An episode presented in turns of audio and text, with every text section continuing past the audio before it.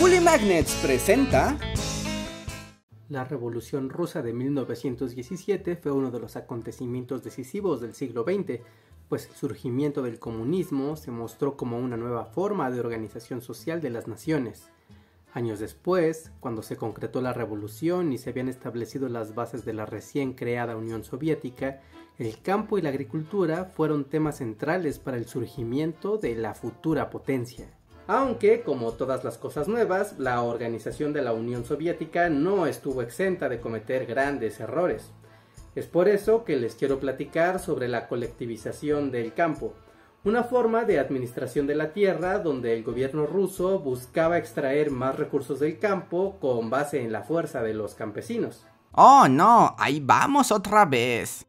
Para entender un poco mejor todo este asunto del campo ruso, les recomiendo ver un video que hice hace algunos años acerca de la primera repartición de la tierra en la Unión Soviética. Pues lo que les voy a contar ahora es justamente la consecuencia del desastre económico que ocurrió en aquella ocasión.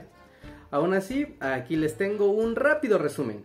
Con el triunfo de la revolución, los bolcheviques repartieron las tierras rusas entre la población, pero esta repartición tenía un problema pues los grandes terratenientes dejaron de producir y los nuevos pequeños propietarios no tenían recursos para explotar su tierra. Luego el gobierno decidió apoyar a los campesinos, pero aún así su producción siguió siendo insuficiente comparado con la explotación a gran escala. Pero como ahora la propiedad privada estaba prohibida, el gobierno tenía que plantear una nueva estrategia. Esa es la versión rápida, pero recuerden, vayan a ver el otro video cuando acaben de ver este. Pero antes de continuar, no olviden suscribirse al canal y dejarnos un like en este video. Estamos cerca de llegar a los 500 mil suscriptores y seguro que con su ayuda podremos pasar la voz a más personas para llegar pronto a esa cifra. Así que suscríbete y comparte el canal en tus redes sociales.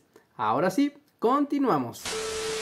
Esta historia comienza en 1928 cuando Joseph Stalin pone en marcha un plan para consolidar las tierras y la mano de obra rusa en granjas de explotación colectiva y en granjas de explotación estatal, de modo que se trabajaran grandes extensiones de tierra y con eso generar grano suficiente para las ciudades y la exportación.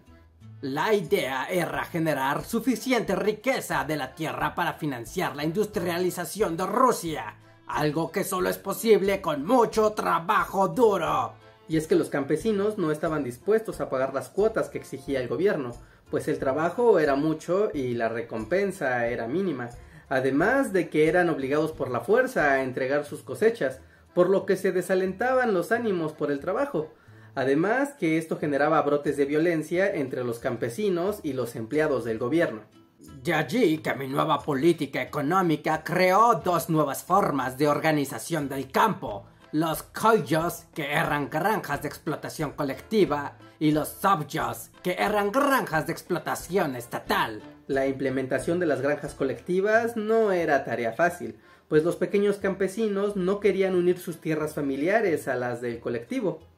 A estas personas el gobierno las catalogó como kulaks, y tomaba el control de sus tierras de manera forzada. A su vez, a estos propietarios los mandaban a granjas colectivas muy alejadas, lo que causaba desintegración familiar y movilización forzada de muchas personas. Así fue que durante 1929 y 1930 cerca del 60% de las granjas rusas se convirtieron en tierras colectivas, al mismo tiempo, el gobierno usó a los llamados trabajadores socialmente conscientes como una fuerza de choque que obligaba a los llamados kulaks a unirse a las granjas controladas por el gobierno. Sí, sí, me estoy uniendo a las granjas de forma totalmente voluntaria. Ahora, por favor, no me lastimen. Con la colectivización, el gobierno ruso quería implementar las más avanzadas técnicas de explotación agrícola de la época, y generar así cientos e incluso miles de hectáreas continuas de producción manejadas por campesinos de manera masiva. Pero nuevamente este esquema de trabajo causó problemas con los campesinos, que no querían ceder sus tierras ganadas en la revolución a las granjas colectivas.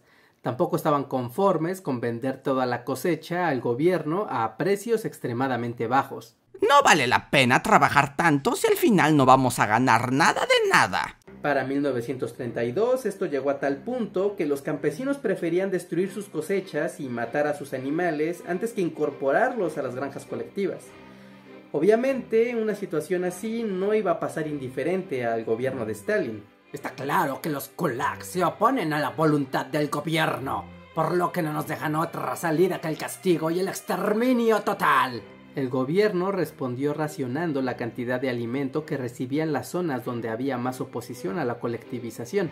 Además que los campesinos que se opusieron fueron ejecutados o enviados a campos de trabajos forzados en Siberia o Kazajistán, donde seguramente morirían. Ningún campesino va a venir a rebelarse contra Stalin. ¡Ninguno! Además de eso, se publicó el decreto de protección a la propiedad socialista, o la ley de espiguillas, que castigaba con 10 años o incluso con pena de muerte por robar a las granjas comunistas. Esto estaba pensado para que los campesinos no pudieran recoger ni un solo grano del piso, incluso después de haber terminado la cosecha. Así que durante 1932 y 1933 se registraron más de 125.000 sentencias contra los campesinos, Además, durante esos mismos años, se estima que 5 millones de personas fueron transportadas a campos de trabajos forzados. Eso quiere decir que van a trabajar mucho. Van a trabajar hasta morir. Finalmente, el proceso de colectivización de la Tierra se propagó a lo largo de la Unión Soviética a través de los años, pero el proceso de transformación inicial de 1929 a 1932 generó un caos agrícola enorme y esto se reflejó en forma de una gran hambruna en gran parte del territorio ruso, lo cual se cobró millones de vidas. Sin embargo, lugares como Siberia, Kazajistán, Mongolia y Ucrania sufrieron de manera más aguda la transformación hacia las granjas colectivas, por lo que en esos años se calcula la muerte de 12 millones de personas por hambre a causa de las malas cosechas y del pago obligado que tenían que hacer al gobierno ruso. Aunque aquí podemos entrar en un territorio controvertido, pues este periodo de hambruna se le conoce particularmente en Ucrania con el nombre de Lolomodor y se entiende como una agresión por parte de Rusia en contra del pueblo ucraniano por haberse opuesto a la colectivización de la tierra y como un castigo que dejó a 70 millones de víctimas, lo cual se le considera un genocidio. ¡Claro que no! Esas son interpretaciones de los occidentales para atacar a la poderosa Unión Soviética. Y esto a la fecha es un tema de discusión importante, pues oficialmente solo algunos países han condenado oficialmente al Holodomor como un genocidio, mientras que muchos otros no se han pronunciado oficialmente sobre el acontecimiento. Porque, bueno, independientemente de los hechos, muchos países prefieren mantener las relaciones diplomáticas. Aunque por otro lado, luego de la Segunda Guerra Mundial, la Unión Soviética aprendió que la propaganda y los medios de comunicación eran una poderosa herramienta de manipulación, por lo que desde entonces se generó una poderosa campaña mediática dedicada a borrar ese episodio de su historia y darle una reinterpretación negacionista. Sea como sea, la muerte de millones de personas por la hambruna es una realidad documentada, y lo que estamos discutiendo aquí es la interpretación de la historia, más que el hecho en sí. Esos son detalles. Lo importante es que gracias al campo Rusia logró su industrialización y ser una superpotencia. Así que hasta aquí llegamos con este tema por el día de hoy.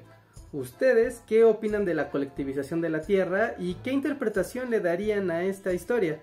Déjenlo aquí abajo en los comentarios, me va a dar mucho gusto leerlos y también dejarle corazoncitos a todos los comentarios que me dejen durante esta semana de estreno en el canal de YouTube. Así que vamos, me va a dar mucho gusto leerlos. También aprovecho para invitarlos a que se suscriban, pues ya estamos en la carrera por alcanzar el medio millón de suscriptores y solo con su ayuda podremos lograrlo. Así que compartan el canal con todos sus amigos, en su escuela, con sus profesores, con sus amigos y todo. Y bueno, Finalmente, no me queda más que agradecer a los Patreons y miembros de comunidad que nos apoyan mes con mes. Aquí aparecerán todos sus nombres frente a mí y invito a todos a que se unan a estos programas de membresía o de Patreon, pues tendrán contenido exclusivo y algunas otras sorpresas que tenemos preparadas para ustedes. Así que únanse aquí abajo en el botón de unirse. Así que bueno, lo último que me queda por decirles es que no olviden visitar el otro video de El campo y la Rusia comunista Aquí al final del video les dejo el link y también aquí en la descripción y en los comentarios para que no se lo pierdan y tengan una visión un poco más redonda de este tema que es bastante complejo pero también es bastante emocionante. Así que bueno, eh, es todo por mi parte. Yo soy Reinhardt, espero que la pasen muy bien y nos vemos hasta la próxima. Muchas gracias a nuestros miembros de YouTube, Aldo López Valle, Andrea Sánchez, Areján, Emilio Anguiano, Jonathan Francisco Portillo, Manuel F. Rebollo, Marjorie Pernia, Miriam Ramos Campos, Omar BJ, Pixelina Driver, Portal Mosaicos y Yoshimi R, así como a nuestros Patreons Rodolfo Cervantes, Raúl Sánchez Echeverría y Jorge Alberto Miranda Barrientos.